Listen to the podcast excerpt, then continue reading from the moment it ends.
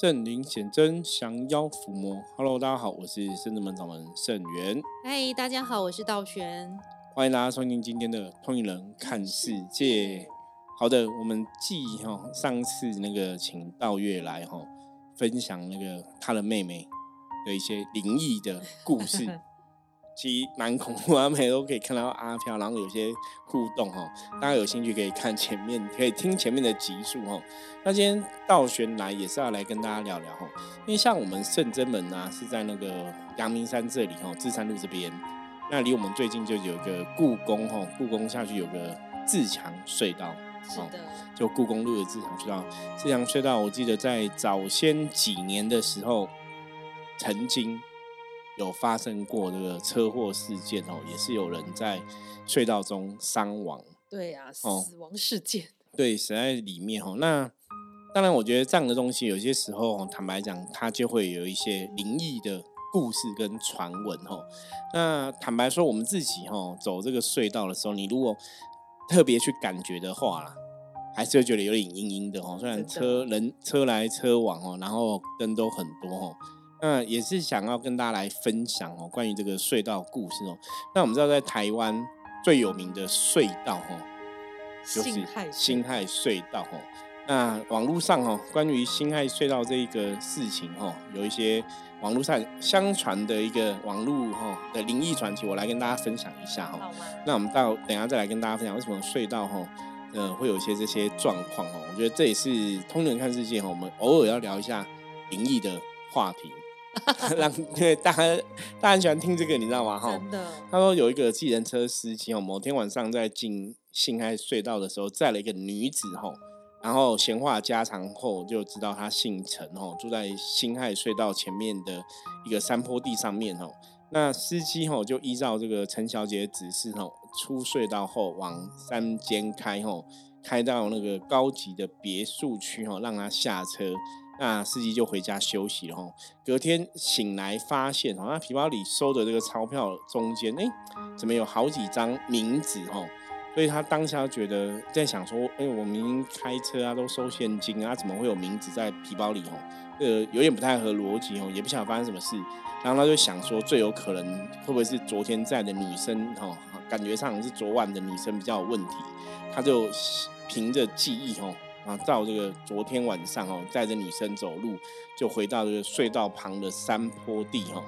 他到没去没关系哦，一去后就觉得哇吓到哦，因为到了之后就发现眼前的景象哈，跟他昨天晚上来，明明昨天晚上来的时候就是一个高级的住宅区，就是跟一般你看的那种房子啊哈，别墅区这样子一模一样哦。就今天回才隔一个晚上去哦，哎怎么？这个记忆不晓得是不是真的有记忆丧失还是记错哈？同样的路哈，同样的地方，结果沿途只看到这个就是杂草哈，然后就是很荒凉哈，那草堆中哈有一个哈刚盖好的一个新的坟墓。那司机看一下那个坟墓上面往生者，有时候有的会贴往生者的照片嘛，发现说哇。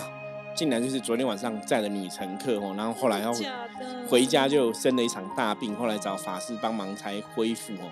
这是其中的故事，现在是要传的故事。那另外还有一个传闻是哦，然后有个老婆婆啊吼，想要步行通过新爱隧道回家哈，因为有时候你住那个交通的附近哈，那老婆婆走进隧道没多久哈，就被后方哈失速的汽车哈。的失速的汽车追撞身亡哦，司机还肇事逃逸哦，那结果老婆婆尸体直到隔天才被发现哦，然后警方循着车牌就找到凶手哦，可是离奇的是找到凶手说，哎，这个司机已经死亡了哈，那就是因为哦，他撞完老婆婆之后没多久，他又发生车祸，他们车祸死亡，那后来有很多司机又表示会在隧道里面看到一个老婆婆那边招手哦。那好心的司机想说，什么有人在隧道里面，这样很危险哦，就想停下车要帮忙。结果你如果停下车帮忙了，吼，都会差一点哦，被后面高速驶过的车撞上哦，就是会有这个危险。所以一些老司机就说，在隧道里面看到老婆婆照的时候，你不能随便停车哦。那另外一个呢，哈，另外一个哈，新开隧道故事都太很多，这都是网络上找的然后他说有一个男生开进隧道以后，哈，原原来。车上吼广播的音乐哦突然变恐怖的一个诵经的声音哦，哦，也有这种状况，或者说有机车骑士哦，会觉骑过新开隧道，觉得被人家从后座环抱哦，然后也。耳朵旁边又传来说：“骑快点啊，骑快点啊，骑这么干嘛？骑快点呐，没关系，很安全的哦。”就有这种声音哦，或是说有人目睹吼面无表情的上葬队伍吼，然后经过，然后看那个车上挂了遗照，竟然是自己的照片哦。所以，好奇灵异故事超多哈，超多哈。那后来有人吼就是推测说，这可能跟当初吼建造隧道的时候，就是听说现在隧道上方就是乱葬岗吼。那当时也没有好好处理这些兄弟哈，才导致怪事频传，甚至说隧道天花板还有湿水流下来过哈。那加上因为新安隧道附近哈，就是那个台北市立第二殡仪馆哦，所以就是因上加因哦。那我觉得这个附近是私立宾馆，这个坦白讲，我觉得从我们的专业的角度来讲，好像也有一些影响哦。待会来跟大家分享哦。那当然呢，这种隧道它都是靠近比较山区嘛，吼，所以容易也会有一些哈起雾啊，造成视线不佳，或者说隧道里面的采用黄色光会让驾驶觉得昏昏欲睡，吼。然后隧道里面你路是直的嘛，可是出隧道之后你又要赶快急转弯，吼，这些都会容易发生车祸，吼。所以这是大家提到的一个部分。好，那我们首先先来分析一下，我个人觉得为什么隧道，吼。会这么阴？道玄，你觉得呢？因为我觉得他那里就是照不到阳光。哦，这个非常好，这是非常科学的说法。的确，哈，照不到阳光的地方就会聚阴嘛，哈。那另外一部分就是因为隧道它就是一个一个出入口。嗯，其实这种交通的出入口，我们知道，哈，我们讲说鬼魂的世界基本上跟人类的世界脱离不了关系。嗯。因为鬼以前就是人类嘛，嗯，所以他们那些习气啊、习性啊，哈，跟人真的会息息相关，哈。所以你在隧道的这个逻辑上面来讲，它就是一个人来来往往的地方。所以这种地方，坦白讲，哈，从我们的了解来讲，它的确有些时候会变成一个阴阳的出入口，就很容易就跟有些人的住家，哈，你如果在那个住家也是一个四通八达的地方，它很容易变成阴阳出入口，哈。那如果像如果不讲隧道，有些什么啊？我们不要讲什么转运站，算了。但我也觉得转运站也是一个交通中，因为人类生前在这边生生活。每天上下班啊什么的，他那个能量会残留，所以当这个人如果真的不幸过世了，他的确很容易在这些地方会残留逗留哈。所以包括捷运站啊、地铁啊、车站啊，你看国外那种地下铁车站也是很多灵异故事哦。为什么都会这样子？因为那些都是的确会有一些能量的残留。那因为人类你身上不管带好能量不好能量都在那边走来走去，那能量就会汇集在那个地方。那因为那个地下铁车站通常如果在地下，就是第一个通风不好。环境不好，那也照不到光，照不到光，所以那个能量就会累积越来越多，就变负能量。就像我们讲，有些夜店啊、酒店啊、电影院啊，吼，都是同样的道理。所以像我们刚刚前面提到，我们这附近自强隧道，当然是没有这么没有现在隧道这么多灵异故事。可是我们真的在走，我就觉得，哎，它磁场真的不是，好像真的不是那么好，跟你一般的道路上来讲，还是有差别。对啊，因为我觉得，尤其是隧道最中段地方，就离光越远。对，我觉得就是你会觉得越来越阴，越来越凉。的的确是这样子哦，因为我们最近也是有个朋友也是这样子哦，就是因为他那个经过隧道跟家人哦去隧道旅游，就是好像去宜兰那边，现在宜兰那边有个隧道也是很有名，大家会去那边走一走啊，骑脚踏车啊什么的哦。对，然后就是冲刷。对对，就是有一个隧道在贡寮那边，呃，新北市贡寮那边，好像是可以通到宜兰，所以你。从新北市贡寮骑进去出来就是宜兰，可以看到龟山岛这样。因为很多人去那边骑脚踏车嘛，旅游这样子。他那边好像就是推广自行车旅游，对，这边可以租单车这样子。然后那个隧道，特别是中间有一个新北市跟宜兰的分界点，对，所以大家就会那边觉得很有趣，就有点像那种完美景点，你知道吗？去就会把它当成完美景点，那边拍照。对。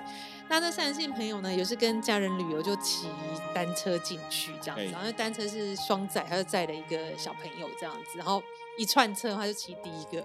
然后因为他之前还不知道家人旅游是怎么规划，他也没去过那个地方。的地方。对，只想说骑单车，因为你听那个草岭隧道对，听起来很像是哎，草岭步道啦。有些人就是因为上面好像有步道，上面有步道，啊，它那个是隧道。对，因为他一开始说草岭步道，然后别人以为说我们骑骑过一个山丘这样。对对对，步道是山上。就后来他骑着骑骑要进那个隧道，没有要走上面，没有要爬山，就对，是骑脚踏车。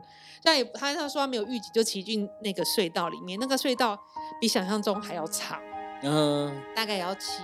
所以里面有有灯光吗？有灯，但是没有很亮，暗暗的，所以好像骑你骑很快，搞不好也要十分钟。嗯，骑电电动单车骑起来要骑十分钟才能出去。然后他就觉得哦隧道里面好阴凉哦，然后觉得对，因为隧道里面真的就像你刚刚讲，就是通常都没有阳光嘛，对所以他也有觉得很阴凉就对了，很阴凉啊。然后他就说，而且觉得当场觉得很很冷，好像开的很冷的冷气，但其实没有嘛，因为只是隧道会天然凉这样。对。然后他就是已经觉得好像怪怪的了，然后就骑出去，反正到对出口我们拍照，然后再回来的时候，然后回来他说还脚踏车的时候，他因为他觉得已经自己怪弄有冲煞了，然后在还脚踏车的时候，脚踏车就倒了，嗯然后就压到他的脚，然后就挖伤，然后加淤青。所以他基本上，我觉得这朋友应该也是那种敏感体质，很容易被负面的能量。讲说好像煞冲，他算因为很多小朋友，他说那反正我骑地才冲我，也不要伤到小朋友。对对对。但没想到他说晚上呢，小朋友就开始哭闹了，嗯，大概过八点，然后就在走廊上尖叫啊、哭闹啊，然后一个小朋友晚上还两个小朋友，嗯，然后想说这样。不对，不太对劲。就先拿那个圣真门的净化喷雾出来，帮小孩喷一喷，就小孩有稍微稳定。对。但是他说，小小孩稍微稳定之后，但是睡觉还是说梦话，会大叫。嗯。那就是小朋友有点像。其实应该就是真的典型的，我觉得那非常典型，就是穷耍啦。而且小朋友会更容易吼，因为我刚刚你在讲说，我在想说，像你政府虽然推广这种隧道的一个旅游，嗯。他们应该不会去做什么净化，或者是去拜拜什么的。因为一般像你如果像原住民的那种户外啊，吼，他可能会进山，你要进山前要先拜拜嘛，吼，拜祖灵啊，圣山，你要尊重这个天地自然。那隧道这种地方，你如果它本来不是一个，就是它，我看它好像也是一个旧的隧道了。就是对，现在好像火以前是火车，但是现在火车走另外一个隧道，所以现在就是被被规划成观光的地方。那所以这种地方理论上来讲，就过去他曾经有一个段时间应该都是人烟稀少，嗯，搞不好对都有人烟稀少。然后然后你后来又重新规划嘛，然后让变成人类旅游的一个地方哦，因为它也是在这种也是在山边嘛，山边对山边。基本上来讲，山边尬海边，三边对宜兰那边山边 尬海边哦，就是以这种地方来讲哦，套一句我的同业的老师哦，就一些朋友以前讲的话说，这种山上真的是一个会有一些我们以前讲嘛，妖魔鬼怪或是什么精灵啊什么的，就是他们生存的地方。不是人类生存的地方，因为人类以前都在平地嘛，或者在某某个村落，所以山上其实会有很多山上的那种能量的生物哦，就就你可能看不到它也存在。比方说比较有名的某星啊嘛，哦，就某星啊，这山上的精怪等等的哦，所以你这些地方它本来的磁场能量就会比较不是那么适合。那一般做这种东西。我我真的觉得，像我们圣人们是比较谨慎在这些事情上面。比方说，我们要去个地方怎么样，我们都会去了解说这个能量好不好，或怎么样哦，会谨慎。那一般朋友，你真的很难去预防。那甚至你说政府机关它开放这个隧道之后，它有第一有没有有没有拜拜，有没有拜山神啊、地神，然后尊敬一下你在这个地方跑来跑去什么的。那第二个就是这地方如果真的以前人烟稀少，你现在开放的时候，你是不是要去做一些什么净化或什么的？对，然后那善信很有趣，他说那个一开始他不知道是什么地方，因为听不太懂，因为他没有去过，他就听到那个骑脚踏车说，反正你们一定要五点要骑回来，就是出离开那个地方。然后他想说，他他听到他家人问说，为什么一定要五点离开那个地方？他说因为那个地方有管制，五点后就不开放了。嗯，是啊。然后家人就问他说，那为什么不开放？因为有些人没去过嘛，因为大家没有想到是一个隧道，因为没有听清楚。他说因为。呃，可能那个地方很大又很长，很难管理，怕出事。哦，就是他他管理不容易，这样太远了，让你怕你发生什么状况。对，可能就是像隧道很黑，万一有人在里面不知道干嘛，或者关在里面出不来，然后什么的。好可怕。对，他就讲这样，后来他想一想，他 想想说，难道回头想想，难道以前有发生什么故事吗？哦，有可能，对啊，才会被管。哦，这也有可能，因为我们。听过很多那种鬼故事、灵异故事，都是这样。像比方说，五点之后就会变成。别人的世界，所以人类要赶快离开。让我想到《千与千寻》，的吗？对，很像。你看《千千与千寻》，你看他画那个隧道，我觉得是很有道理的。因为隧道它的确是连接两个地方的一个通道。对。所以它也很多时候被象征成阴阳的一个象征，是有它道理。你看，像以前我们看一些新闻啊，那看那种人家讲什么平时体验，有没有？嗯。平时的经验。也是这样看，也是看到什么一个隧道，然后发光，对，然后往那边走，哦，或是一个山洞这样子，哦，因为我觉得都会有这样的一个逻辑在里面的，所以其实也是借由今天跟大家讲，就是如果你真的有些时候到我到户外哈旅游哈，因为我我觉得这是年轻人最常发生。我记得以前我跟同学也是假日会骑车到山上乱跑啊，哈，也会这样子。你如果看到前面有个山洞，或者有个什么隧道是荒废那种的。坦白讲，年轻人的心态是你都很想要进去探险，真的都不会怕哈，都很想要探险哦。可是我借我想要借我今天这个节目来跟大家讲哦，主要是因为现在大环境的一个负能量已经蛮巨大了哈。那大家还是要尊重宇宙天地的能量，就是对于这种东西，你还是不能太白目了。我觉得还是要谨慎，因为像讲这种山洞的隧道的时候，我记得在花莲花莲那边八仙哎台东有八仙洞嘛，嗯。那八仙洞它本来就是一个自然的景观哦，可是它现在蛮特别，现在里面每个洞都有都有一些神在，就对了哦，大家可以自己去看一下哦。那至于那边能量如何，我就不不特别赘述哦，只是。自己去看看吗？对，当然是没事，不要去看的哈。看照片就。要要讲，因为我觉得这种山洞哦，就要跟隧道那概概念一样，就是山洞基本上来讲，它就像刚刚倒选题哦，因为常年是没有阳光的。嗯。那你这种山洞隧道，它本来真的就是比较阴冷，就是阴寒之气比较重，这是应该我觉得大家都可以了解一个基本常识哦。所以在这些地方哈，我们我们从能量的法则来讲哈。它必然不是属于一个那么好的一个能量的一个状况哦，因为我们讲好能量是阳性的，让你感到温暖的，让你感到舒服的哈。那这种山洞都让你感到阴寒之气比较重哦，所以大家去这些地方你要特别注意哦。因为以前我去过八仙洞，那时候我们也觉得哎，好像哦，以前一开始觉得观光景点很有名啊，八仙洞是有八仙住那里哦。没有没有，八仙没有住那里哦，那只是一个名称而已哦。就听起来量，我们也去过，后来就发现哇，能量也不是真的很好，所以大家要特别谨慎。对啊，那可是其实台湾也有很多那种山洞里面，或是峭壁之下，对，照不到光地方，其实都会有一些神像或神尊。我觉得可能就是那边太阴阴凉，才会有人想说镇守吗？拜神，对对啊。但是如果拜神香火不兴旺，或是你安神没有安好，其实我也觉得。反而看神尊那里会觉得更毛，对，因为很奇怪。道玄提到个重点，你如果说像这些地方比较阴寒的话，坦白讲，你拜神去镇守吼，那个香火一定要鼎盛，香火旺，你才有办法去改变那些阴寒的能量。因为香火最重要的问题是你点那个香有火嘛。是。我们跟大家分享很多哈这个能量的法则，我们以前有提到哈，就是香最主要是因为它有火，然后点那个香它有光，光跟火跟热哈。对，所以热就可以驱散哈这个阴寒哦。那光哈在黑暗中，光就是一个能量的指引嘛。然后火也是驱散阴寒这样的一个象征哦。所以香火鼎盛，的确哈会旺这个神明的能量，甚至旺这个能量场。所以如果香火很鼎盛，那这边阴寒之气也很重，香火鼎盛，它就会平衡。比方说像嗯东台台湾东北部哈，就是那个北海观音。嗯，大家应该有去过。那北海观音基本上来讲，那个观音菩萨是在那个海边，它有个神像。对，它的神像不是在洞里，可是它北海观音那边前面一个洞里面有地藏王菩萨。我觉得是很象征呐，地狱不空，哦，誓不成佛。地藏菩萨就在在最最黑暗地方会有它的存在哈。那那边你如果有去的话，基本上来讲也是，因为它也是在一个洞里面，所以就是也是有点寒阴寒之气比较重。对，有时候旁边会多一些小神像。对，那人家会带那个有些神像，就是你可能没拜，然后落难神明过去哦。不过那边我觉得比较好的部分，是因为那边去拜拜灵修的宗教人士很多，所以它的香火算鼎盛，嗯，就感觉比较好。因为早期我记得去的时候，我我那时候觉得没那么好，那后来前几年，因为我们前几年还有去，可是我们我已经也好多年没去，因为前几年去的时候就觉得，哎，好像还好，因为那时候就因为它很多人装灯，所以里面就没有那么暗，对，然后香火也比较旺盛，就跟以更早以前去的时候很不一样。我觉得那个能量就变比较好，那就是像刚刚前面讲，可能那个香火的旺盛有平衡这个负能量的状况。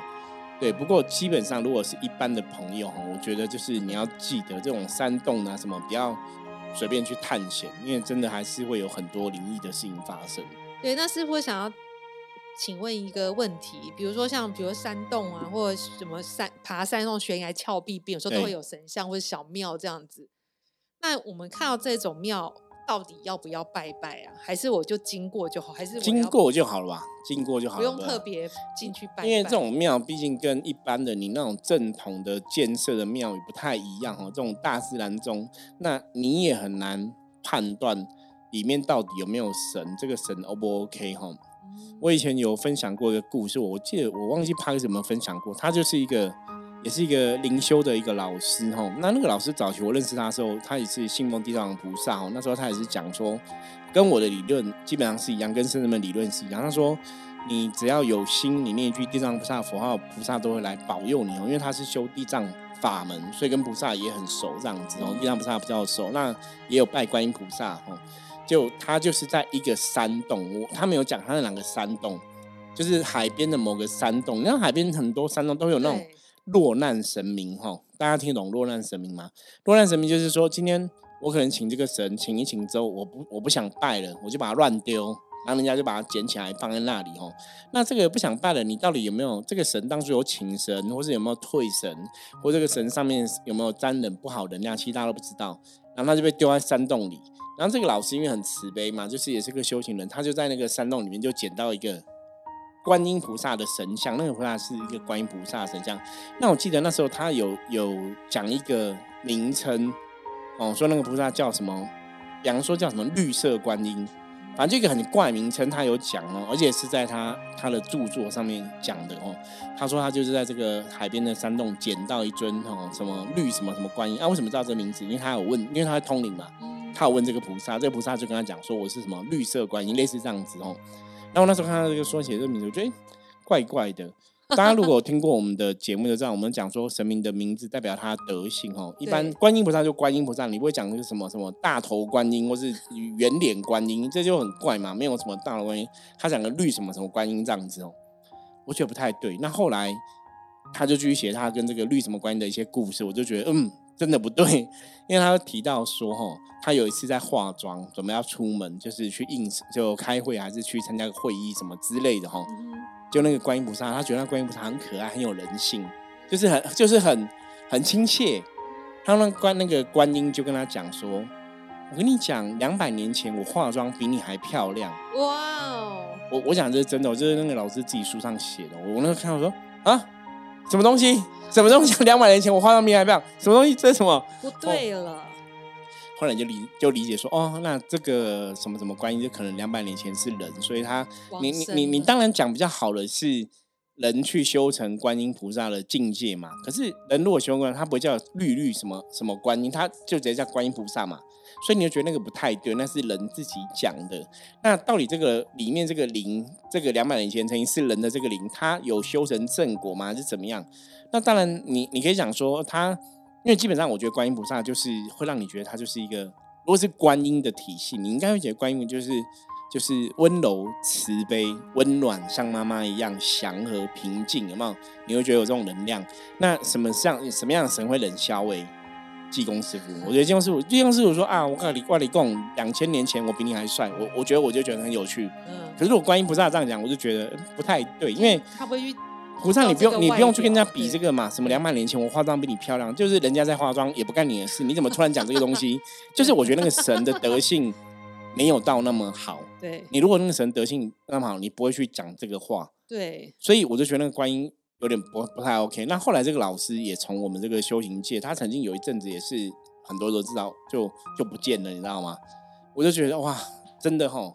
所以经过真的不要乱拜。对，因为他就是从山洞里捡了一个。菩萨哦，他认为的观音菩萨讲说啊，帮助落难神明没有不好，所以要跟大家讲，就是以前人家讲红包不能乱捡哦，讲神像也不能乱捡哦。那从山洞里、海边的山洞里捡来的，基本上风险都很高哦。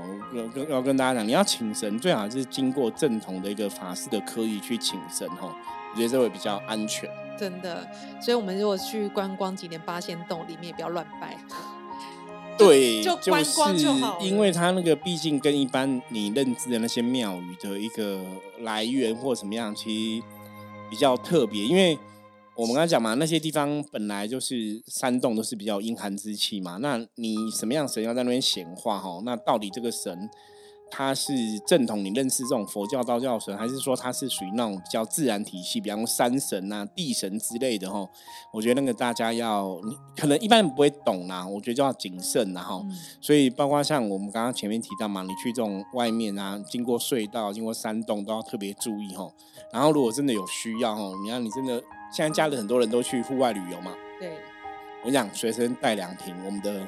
清净喷雾好不好？可以救急，真的。真的，清净喷雾真的非常好用哦。你要去之前就先喷，然后出来之后再喷哦，可能可以帮忙挡住一些哈，就是一些煞气的影响。那当然，如果遇到很强的负面的东西，也许挡的会有限，不过还是可以有帮助哈。你还是可以挡一些不好的一个状况这样子哦。好，那以上是今天跟大家分享的哦。那虽然我们在讲这个隧道的恐怖故事，也希望。讲的有道理，让大家不要觉得那么恐怖啦。哈。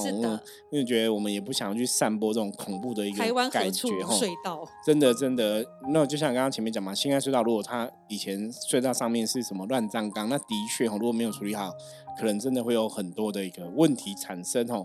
好，那以上就是我们今天分享内容。大家如果喜欢我们节目哈，啊，任何问题哈，一样加入赖来跟我们说哈。那接着我们要来看哈，今天大环境负面能量状况如何？用象棋占卜抽一张给大家参考。黑车，呃，是怎样符合今天符合今天节目吗？啊，黑车有点尴尬哦。黑车表示说，哦，大环境的负面能量是有点强的哦。那这个负面能量哦，会有，就像前面跟他讲，冲煞哦，冲刷哈。你可能跟同事相处，跟朋友相处哦，彼此之间要小心，会有一些吵架争执的状况哦。如果有话，那个负面能量的。冲撞哈会非常的巨大哈，所以今天要怎么样度过今天一天哈，可以顺利平安吉祥呢？重点是哈，今天很多事情要放轻松看哈，退一步海阔天空哦，忍一时风平浪静哦，很多事情我们今天要。记得哈，以退为进，退一退一步，不要跟人家争，放轻松看待，不要太执着哈，然后观空，甚至今天就休假也可以哦，就会比较顺利的度过。因为今天比较容易会跟别人有所冲突哦，或者说今天你在做很多事情，可能这个啊做事的方向会错误哈，会变成做白工就对了哈。所以今天大环境负面能量算是蛮高的哈，自己的部分就是要。放下执着，不要想太多，放轻松哦，也才会比较顺利、吉祥、平安的度过。